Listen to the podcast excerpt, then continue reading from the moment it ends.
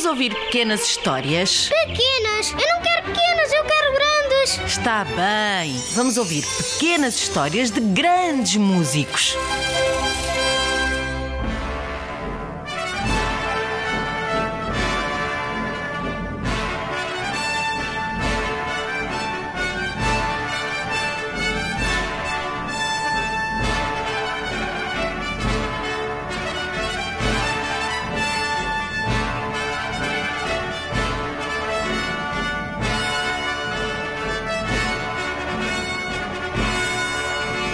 Claudio Giovanni Antonio nasceu em 1567 em Cremona.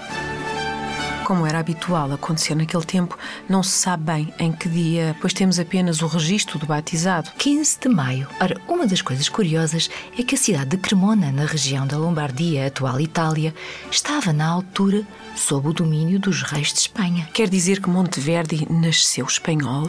Sim, apesar de ser considerado italiano. Que estranho. O pai, Baltassare Monteverdi, era boticário, cirurgião, barbeiro. Os barbeiros naquele tempo faziam serviços de farmacêutico, de médico e de cirurgião. Vendiam medicamentos, Aplicavam remédios, arrancavam dentes, tratavam feridas, amputavam braços. pernas. O que fosse preciso.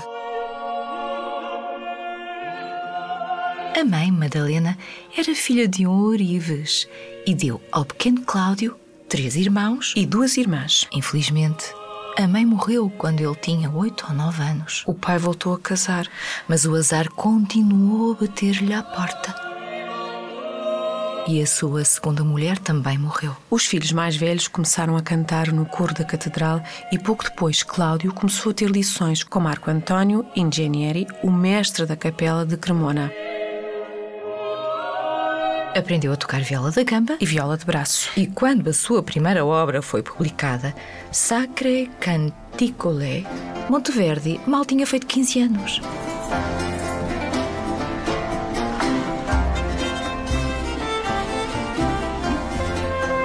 Os especialistas dizem que Monteverdi foi um inovador e que fez a transição entre dois períodos diferentes da música, O Renascimento, e o Barroco, mas nem todos gostaram da sua música, em particular dos madrigais e das óperas. porque nela as palavras eram tão importantes Ou até mais importantes, do que a própria música.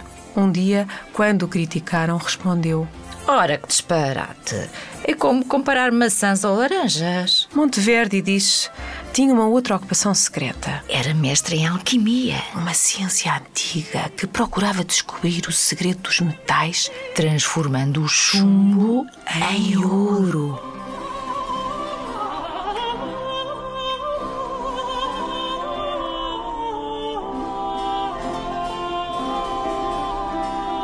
Monteverdi é o compositor daquela que é hoje considerada uma obra-chave da história da música e uma das primeiras óperas.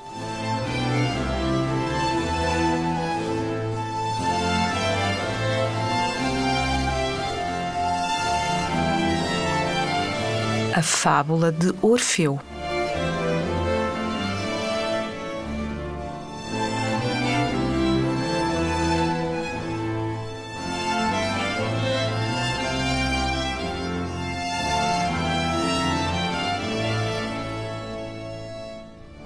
Começamos e acabamos então Com chave de ouro.